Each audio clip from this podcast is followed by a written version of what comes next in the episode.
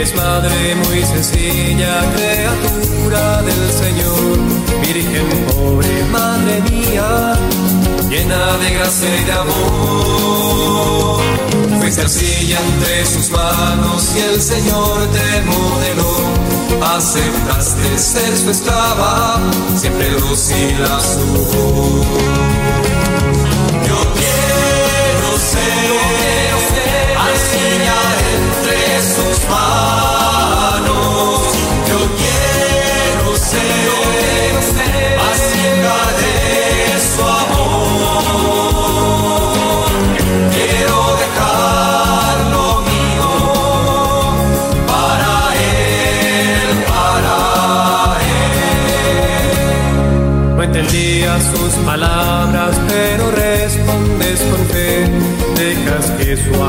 Te confiando siempre en él. Por su espíritu de vida te dejaste transformar, te abandonas en sus manos para hacer su voluntad.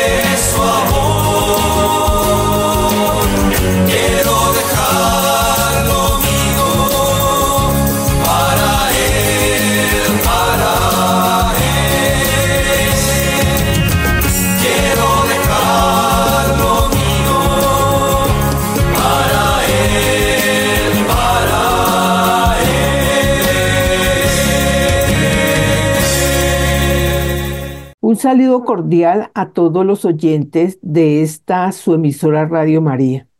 Hoy los acompañamos los hermanos Edgar Figuereo y María Inés Cadena, invitándolos a recorrer durante este año algunos apartados de la carta encíclica del Santo Padre San Juan Pablo II, titulada Rosarium Virginis Mariae, el Rosario de la Virgen María.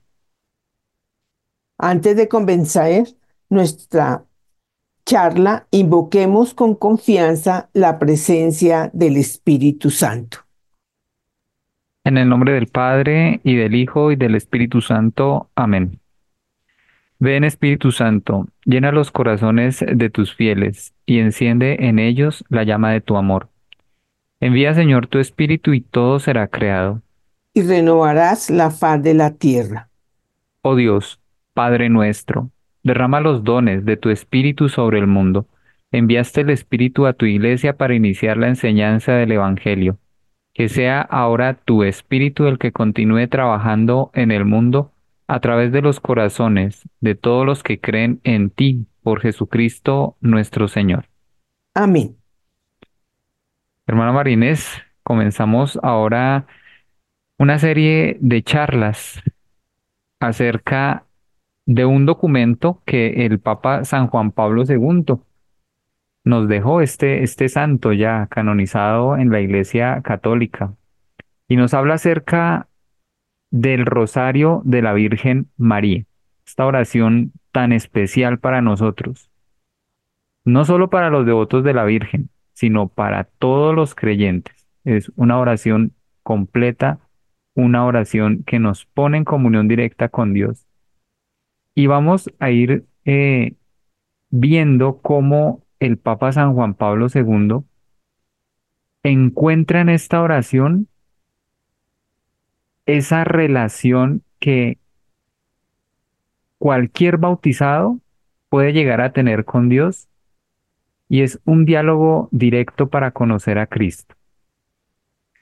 Antes de continuar, vamos a realizar una motivación bíblica tomada del Evangelio según San Juan, capítulo 14, versículos del 1 al 7. Hermana Marina. No se turbe vuestro corazón. ¿Creéis en Dios? Creed también en mí. En la casa de mi padre hay muchas mansiones. Si no, no os habría dicho que voy a prepararlos un lugar.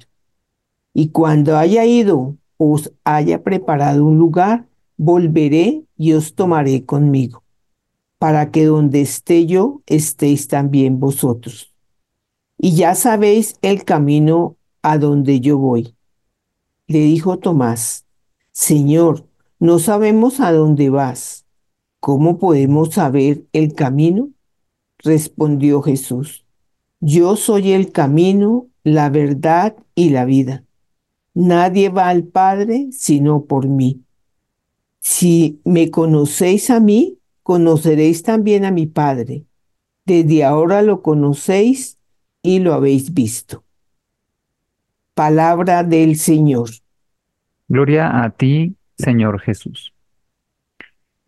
Este pequeño pasaje bíblico corresponde al discurso de despedida que San Juan nos muestra cuando Cristo ya está a punto de celebrar con ellos pues la última cena.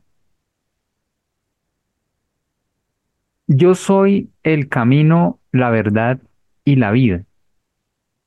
Es como la frase central de este pasaje. Sin embargo, pues a Tomás le queda la duda. Muéstranos el camino. Y empieza Cristo a dialogarle. Eh, quien me conoce a mí, conoce al Padre. Nadie va al Padre sino por mí. Aquí hay algo muy importante que tenemos que reconocer. Es cómo conocer ese camino. ¿Quién nos muestra ese camino? Y el Papa San Juan Pablo II, en la introducción de la encíclica Rosarium Virginis María, hace referencia a este pasaje y nos da la pauta de comenzar con el rezo del Santo Rosario. ¿Quién nos va a mostrar el camino? Esta oración. Nos dice la carta encíclica en su introducción. En su sencillez y profundidad, sigue siendo también en este tercer milenio apenas iniciado una oración de gran significado destinada a producir frutos de santidad. Se encuadra bien en el camino espiritual de un cristianismo que después de dos mil años no ha perdido nada de la novedad de los orígenes y se siente empujado por el Espíritu de Dios a remar mar adentro para anunciar más aún, proclamar a Cristo al final, a Cristo al mundo como Señor y Salvador, el camino, la verdad y la vida, el fin de la historia humana, el punto en el que convergen los deseos de la historia y de la civilización. El rosario, en efecto, aunque se distingue por su carácter mariano, es una oración centrada en la Cristología. Con él, el pueblo cristiano aprende de María a contemplar la belleza del rostro de Cristo y a experimentar la profundidad de su amor. Mediante el rosario, el creyente obtiene abundantes gracias como recibiéndolas de las mismas manos de la Madre del Redentor. Los romanos pontífices y el rosario. A esta oración le han atribuido gran importancia muchos de mis predecesores, dice San Juan Pablo II. Un mérito particular a este respecto corresponde a León XIII, que el 1 de septiembre de 1883 promulgó la encíclica Supremi Apostolatus Officio, importante declaración con la cual inauguró otras muchas intervenciones sobre esta oración, indicándola como instrumento espiritual eficaz ante los males de la sociedad. Entre los papas más recientes, que en la época conciliar se han distinguido por la promoción del rosario, deseo recordar al beato Juan XXIII y sobre todo a Pablo VI, que en la exhortación apostólica Marialis Cultus, en consonancia con la inspiración del Concilio Vaticano II, subraya el carácter evangélico del rosario y su orientación cristológica. Hermana Marinés, vamos a ir descubriendo el camino. ¿Y quién nos lo enseña? La Santísima Virgen. Con, bueno, la Santísima Virgen eh, nos enseña eh, un, este rosario definitivamente es una oración, es una oración tanto verbal como meditativa. Y, y ahí vamos, eh, vamos aprendiendo el camino. Si cada uno meditamos esos misterios, realmente vamos mirando el camino que nosotros trazamos. Y a la vez una oración perfecta, porque son las oraciones bíblicas, tanto el Padre Nuestro como el Ave María. Entonces, qué mejor que, que nosotros tengamos dentro de nos oración diaria el Santo Rosario. Como vemos, eh, es una oración, es lo, es lo que tenemos que identificar cuando hablamos del Santo Rosario. Es una oración, pero es una oración muy completa. Aprobada por los pontífices, que son la cabeza de la iglesia, y a lo largo de varios siglos y de varios años. Ellos han ido hablando de esta oración y la han aceptado como eso que nos permite conocer a Cristo. Resalta su carácter mariano, porque pues sabemos que está compuesto de diez Ave Marías, por decirlo así, cada vez que contemplamos un misterio. Pero esta oración, cuando contemplamos los misterios, subraya un carácter evangélico y con una orientación cristológica, porque estamos meditando en la vida de Jesucristo. Vamos viendo más adelante un poco acerca de, esta doble dimensión del rezo del Santo Rosario. ¿Qué más nos dice la carta encíclica hermana Marinés en su introducción?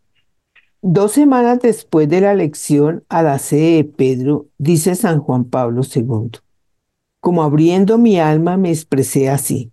El rosario es mi oración predilecta, plegaria maravillosa, maravillosa en su sencillez y en su profundidad. En efecto, con el trasfondo de las Aves Marías pasan ante los ojos del alma los episodios principales de la vida de Jesucristo. El rosario en su conjunto consta de misterios gozosos, dolorosos y gloriosos, y nos ponen en comunión vital con Jesús a través, podríamos decir, el, del corazón de su madre.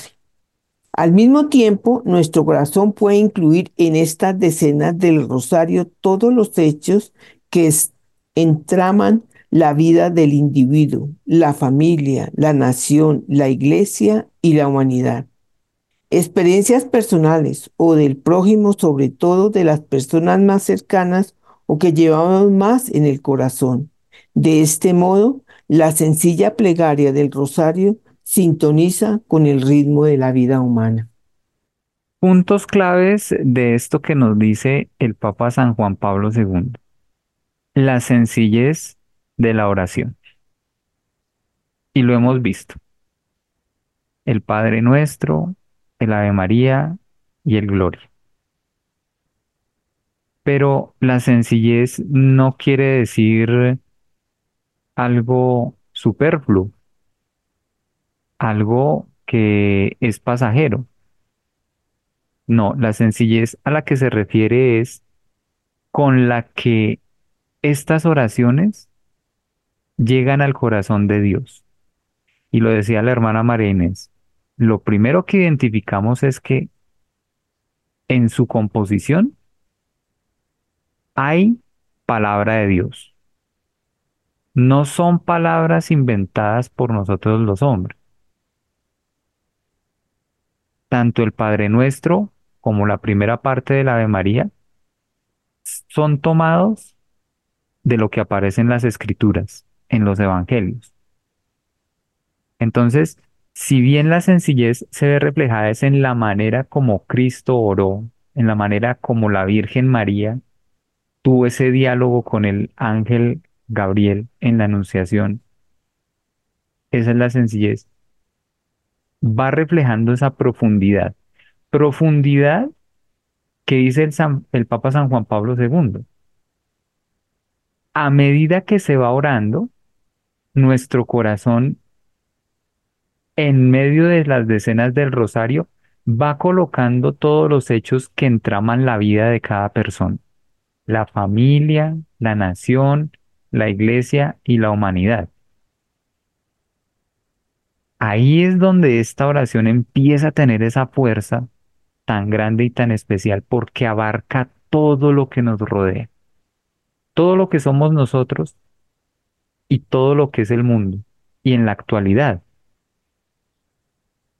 Entonces, esas experiencias del prójimo, de las personas que nos rodean, van descubriéndose por medio del conjunto de estos misterios, el gozo, el dolor y la gloria. Hasta este momento vamos también a encontrar un detalle. El Papa San Juan Pablo II no nos menciona los misterios luminosos, porque es el regalo final de esta carta. Vamos a verlo más adelante. Él ya va instituyendo los misterios luminosos a partir del año 2003 que se escribe esta carta. Entonces, hay que comprender también, y es lo bonito de la oración del Santo Rosario, que es una oración que ha madurado con la misma vida de la iglesia. Y los mismos eh, papas han ido aprobando y han visto la necesidad de incluir en esta oración pues esa contemplación.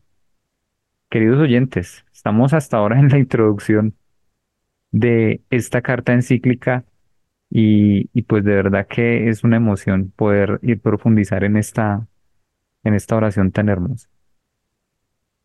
Hermano Marines, ¿qué más podemos decir aquí de esta introducción? ¿Cómo, cómo también nos podemos motivar para, para no dejar eh, o no cansarnos, porque a, veces recordemos, y es bueno hablarlo también, eh, se, se, puede experimentar cierto, cierto cansancio al momento de hacer esta oración, porque lo vemos como algo repetitivo y monótono. ¿Cómo romper de pronto a veces con eso? Bueno, no hay que tomar el rosario como ese repetitivo de oraciones, no. Es ese contemplar el misterio ese Padre nuestro donde uno realmente santifica y le pide al Señor por, por eh, dejar nuestras faltas y luego, o sea, es que hay que orarlo con, con sintiendo, o sea, desde el corazón. La oración viene desde el corazón. Entonces, ahí no se te va a hacer una oración cansona, sino lo va haciendo muy pausadamente. Entonces, es una oración muy linda, eh, porque tú meditas el misterio y a la vez dentro de esas oraciones tú puedes meter a tu familia, como dice aquí la carta, y puedes orar por la humanidad. ¿Qué más completo que el primer misterio lo hago por la humanidad, que el segundo misterio lo hago por mi familia? Entonces mira que, que complementa una oración grande para unirnos todos, porque el rosario casi que nos une a nivel mundial, y a, nivel del mundo para hacer una oración a Dios de súplica, porque puede ser súplica, puede ser una oración de alabanza. Todo, todo cabe dentro del rosario. Si uno se pone a mirar cada esto, entonces es la forma en que lo hagamos y que nos concentremos. Nunca hagamos el rosario cansados. Claro que si lo haces cansado te va a dar un sueño hermoso, pero de todas maneras siempre tratemos de hacerlo a una hora en que podamos sentarnos y, mirar cada misterio. La paz que se siente es infinita porque tú estás orando y tú estás contemplando esos misterios del Señor en, en cada rosario que haces. Queridos oyentes, vamos a realizar una pequeña pausa musical y ya regresamos.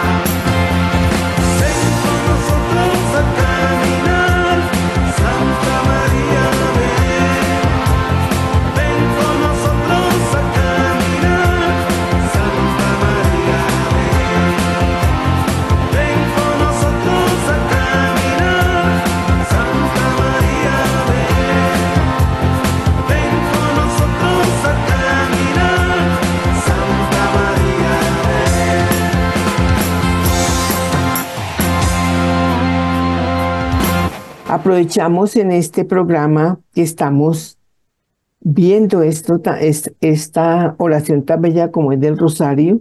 Queremos saludarlos especialmente a las regias, nuestros consejos eh, de varias regiones del país, como es Cartagena, la visitación de la Virgen María, en Barranquilla, la Natividad de la Virgen María. También estamos viendo el Consejo, la regia de Cúcuta, que es nuestra regia Absunta, nuestra regia Inmaculata de Cúcuta, nuestra regia Absunta de Bucaramanga, nuestra regia Regina Mundi, eh, perdón, eh, Mater Dei de Tunja, nuestra señor, Madre del Buen Consejo de Neiva, eh, Madre Excelsa del Llano y nuestra regia, digamos, local, que podríamos llamar, que es nuestra regia de Fontibón, Inmaculado Corazón de María. Hermanos, un saludo muy especial en este programa que espero que estén unidos con nosotros. Y sí, hermana Marínez, eh, eh, también hemos realizado este programa pensando en todos y cada uno de nuestros consejos porque les recordamos que no hay una sola reunión en la Legión de María, un encuentro en el que el Santo Rosario sea esa oración primordial. Es el inicio de cada una de nuestras reuniones y por ende le debemos también eh, estos programas para que profundicemos un poco en esta oración, no nos cansemos, no nos desmotivemos y que sea ese, esa oración que nos une, que nos compromete también a un apostolado. Hablábamos en la primera parte de nuestro programa y mencionábamos algo que, que todo el mundo identifica en el Santo Rosario y puede considerarse una objeción. Es que es una oración repetitiva, las mismas palabras, las mismas oraciones y se puede hacer monótona. Sin embargo, el Papa San Juan Pablo II en la encíclica, y es valioso que en la introducción también se reconozca esto, identificó algunas objeciones del resto del Santo Rosario. ¿Qué nos dice el Papa? Objeciones al Rosario. La oportunidad de esta iniciativa se basa en diversas consideraciones. La primera se refiere a la urgencia de afrontar una cierta crisis de esta oración que en el, que en el actual contexto histórico y teológico corre el riesgo de ser infravalorada injustamente y por tanto poco propuesta a las nuevas generaciones. Hay quienes piensan que la centralidad de la liturgia acertadamente subraya, subrayada por el Concilio Ecuménico Vaticano II tenga necesariamente como consecuencia una disminución de la importancia del rosario. En realidad, como puntualizó Pablo VI en oración, no solo no se, no se opone a la liturgia, sino que le da soporte, ya que la introduce y la recuerda, ayudando a vivirla con plena participación interior, recogiendo así sus frutos en la vida cotidiana. Quizás hay también quien teme que pueda resultar poco ecuménica por su carácter marcadamente mariano. En realidad, se coloca el más límpido horizonte del culto a la Madre de Dios, tal como el concilio ha establecido, un culto orientado al centro cristológico de la fe cristiana.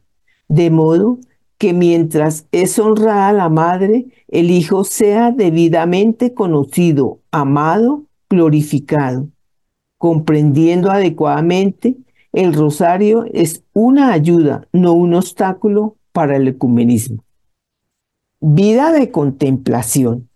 Pero el motivo más importante para volver a proponer con determinación la práctica del rosario es por ser un medio sumamente válido para favorecer en los fieles la exigencia de contemplación del misterio cristiano, que he propuesto en la carta apostólica Novo Millennium Inneunte como verdadera y propia pedagogía de la santidad. Es necesario un cristianismo que se distinga ante todo en el arte de la oración. Mientras en la cultura contemporánea, incluso entre tantas contradicciones, aflora una nueva exigencia de espiritualidad, impulsada también por influjo de otras religiones. Es más urgente que nunca que nuestras comunidades cristianas se conviertan en auténticas escuelas de oración.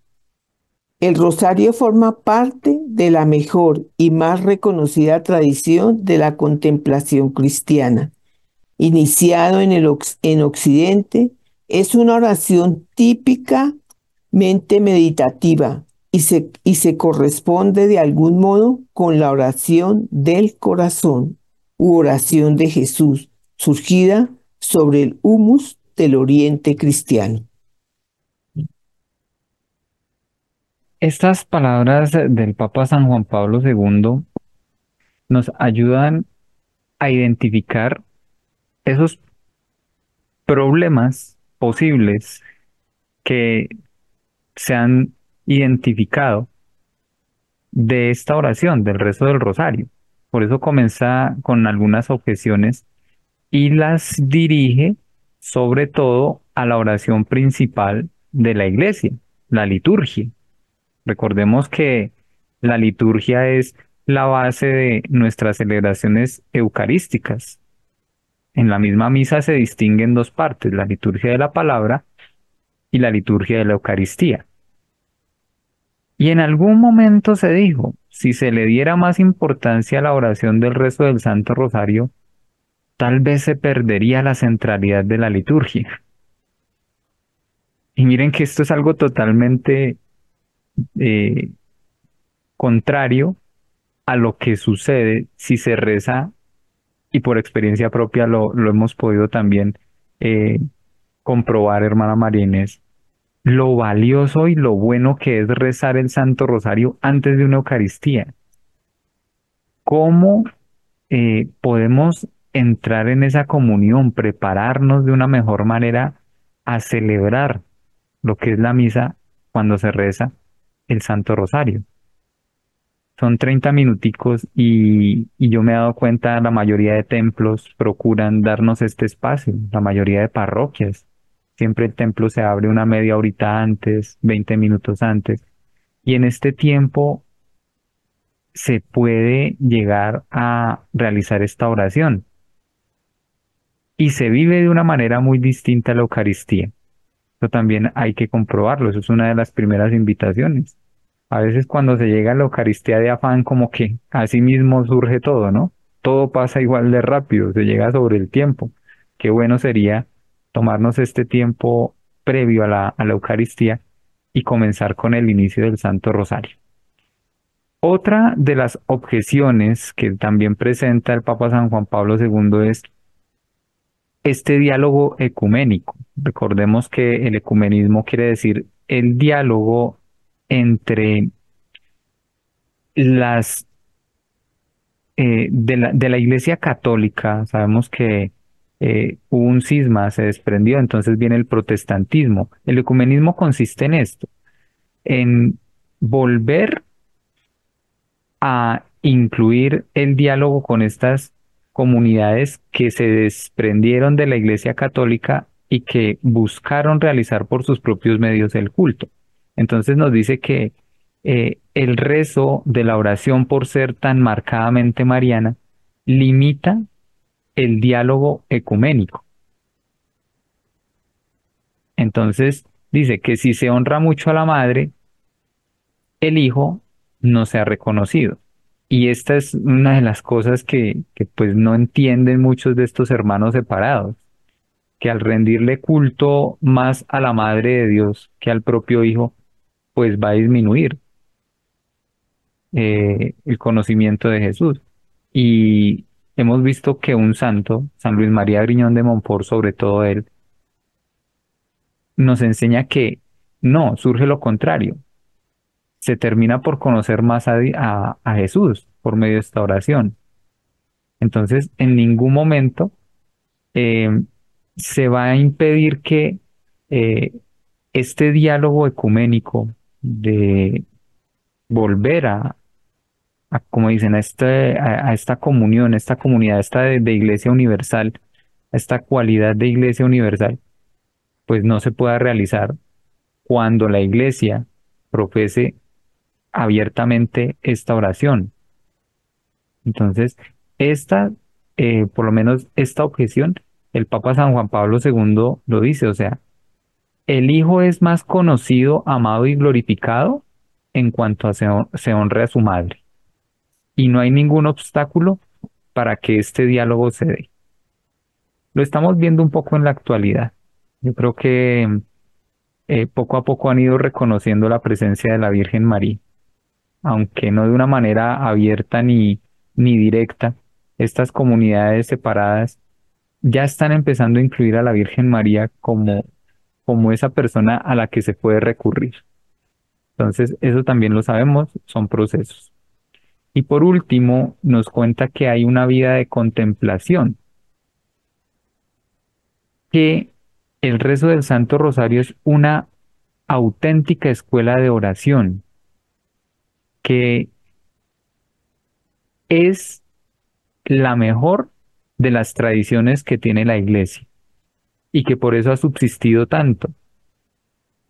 Han habido muchas oraciones y la liturgia nos puede mostrar muchos modos de oración, pero esta oración ha podido trascender en el tiempo porque esa capacidad, ese tiempo de contemplación que tiene, ayuda mucho a la espiritualidad de cada uno.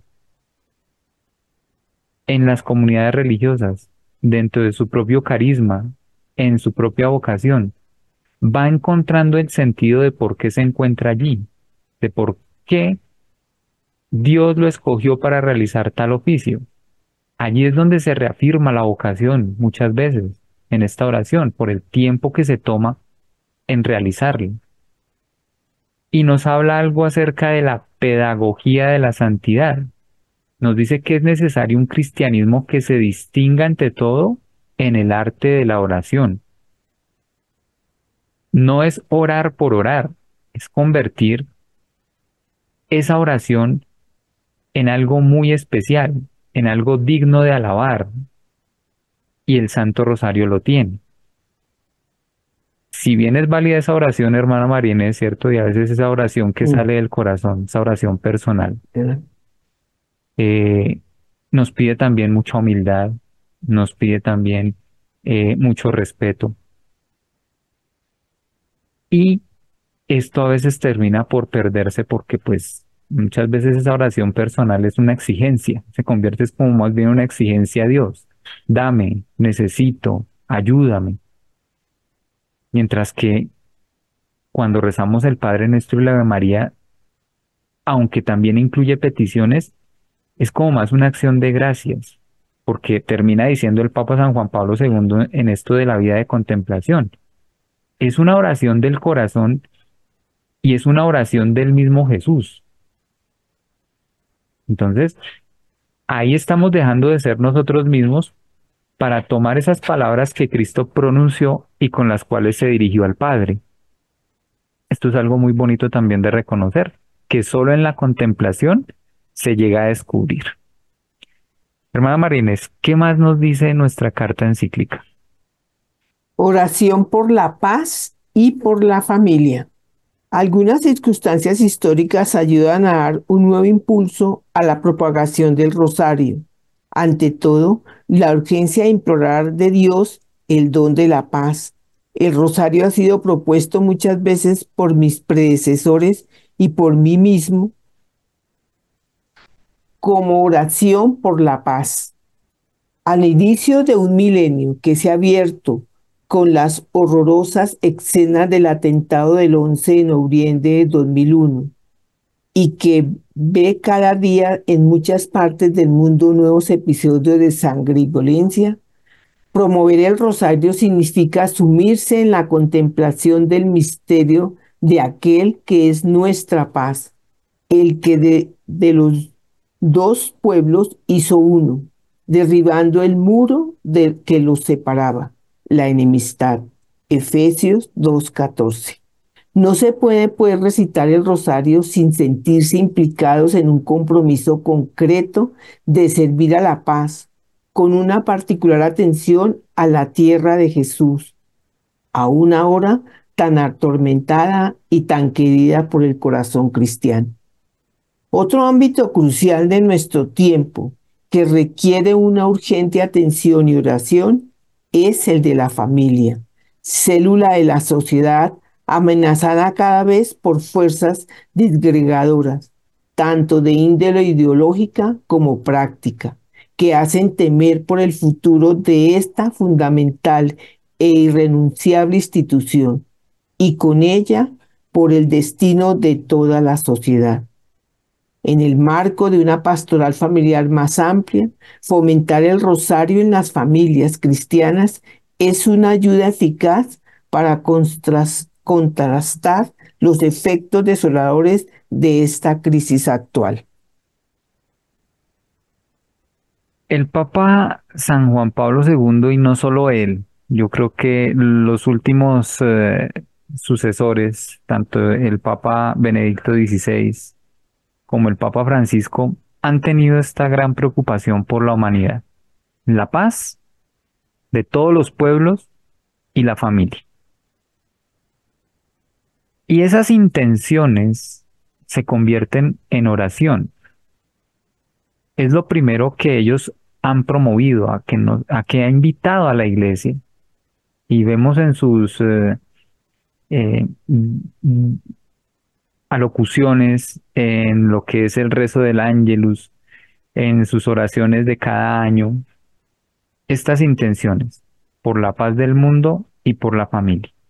Nos ubica en un tiempo, el comienzo de nuestro siglo, y con algo que marcó a todo el mundo, porque todos fuimos espectadores y testigos de eso. El atentado del 11 de septiembre de 2001, cuando se derribaron las Torres Gemelas parecía el apocalipsis. Y comenzando el nuevo milenio.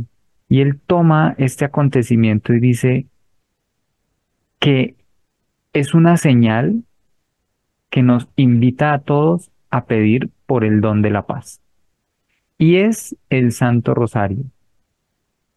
Y menciona que sus predecesores también en algún momento lo tomaron como ese medio para encontrar la paz. Promover el rezo del Santo Rosario implica involucrar a todos los pueblos. Lo decía la hermana Marínez, es una oración universal que separa y derriba un muro, que rompe con ese muro, que separa a las naciones que ese atentado fue muestra de un egoísmo total de dos pueblos. Y que el rosario implica un compromiso concreto para el servicio de la paz. Entonces, esta oración, tanto a nivel personal como a nivel social y comunitario, cumple con esa intención de orar por este beneficio. Y por último nos comenta que la familia, considerada la cédula, la célula de la sociedad, se ve cada vez amenazada por fuerzas disgregadoras que la quieren separar. Sobre todo con esto que hemos visto, y también es algo propio de nuestro tiempo, las ideologías. La ideología de género, eh, la ideología del consumismo, la ideología del bienestar para todos, del tener. Entonces, esta oración nos ayuda a comprender que en el sufrimiento también hay un propósito de Dios, que no solo es buscar a Dios eh, pidiendo favores, sino que en este dolor y en este sufrimiento, también Dios está hablando al mundo y nos está preparando y nos está enseñando a que es una manera de conocerle y de conocer al otro. Como institución, la familia, siendo base de la sociedad, necesita fomentar esta oración. Y aparece, y recuerdo esta oración, familia que reza unida, permanece unida. Y esta, esta, esta frase salió del corazón del rezo de la oración del Santo Rosario. Eh, el, eh, Fulton Chilton, si no estoy mal, es eh, el que promovió esta oración, el rezo del Santo Rosario, en las familias bajo esta premisa. Aquí el Papa San Juan Pablo II nos lo está ratificando. Es una institución que debe permanecer unida. ¿Por medio de qué? De esta oración, que necesita atención urgente. Hermano Marines, estamos llegando al final de nuestro programa. Y pues eh, queremos recordar también al siervo de Dios, Frando. Vamos a realizar esta oración para su beatificación. Dios Padre nuestro, tú iluminaste a tu siervo Franduf con un conocimiento profundo del misterio de tu iglesia como cuerpo de Cristo y del lugar que ocupa María, la Madre de Jesús, en este misterio. En su inmenso deseo compartir este conocimiento con los demás y en filial dependencia de María, él formó su legión para que fuera un signo de su amor de madre para con la humanidad y un medio de enrolar a todos sus hijos en la obra evangelizadora de la iglesia. Te damos gracias, Padre, por los dones con que le dotaste y por los beneficios obtenidos para la iglesia por su fe intrépida y radiante. Te suplicamos confiadamente que por tu intercesión nos conceda esta gracia. Te pedimos también que si es tu voluntad, sea reconocida por la Iglesia la santidad de su vida, para gloria de tu nombre, por Jesucristo nuestro Señor. Amén. Hermano Marines, hasta una próxima oportunidad y nos despedimos con el rezo de la Catena Legiones. ¿Quién es esta que va subiendo, cual aurora naciente, bella como la luna, brillante como el sol, terrible como un ejército formado en batalla? Proclama mi alma la grandeza del Señor, se alegra mi espíritu en Dios mi Salvador, porque ha mirado la humillación de su esclava. Desde ahora me felicitarán todas las generaciones porque el poderoso ha hecho obras grandes por mí. Su nombre es santo y su misericordia llega a sus fieles de generación en generación. Él hace proezas con su brazo, dispersa a los soberbios de corazón, derriba del trono a los poderosos y enaltece a los humildes. A los hambrientos los colma de bienes y a los ricos los despide vacíos.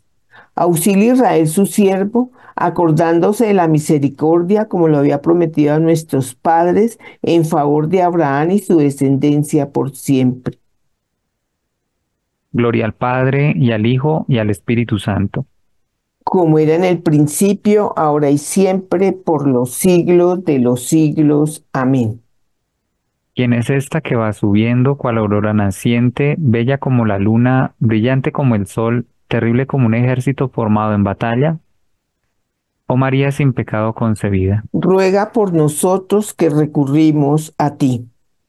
Oh Señor Jesucristo, medianero nuestro delante del Padre, que constituiste a la Santísima Virgen, tu Madre, Madre nuestra y medianera ante ti. Haz que cuantos a ti acudieren para pedirte beneficios se gocen de haberlo conseguido todo por ella. Amén. Amén.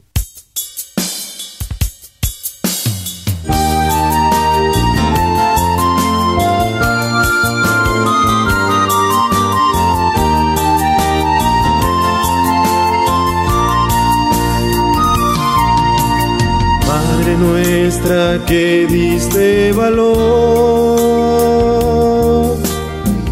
Madre tierna que diste perdón. Virgen del Rosario, eres amor. Vive siempre en nuestro corazón.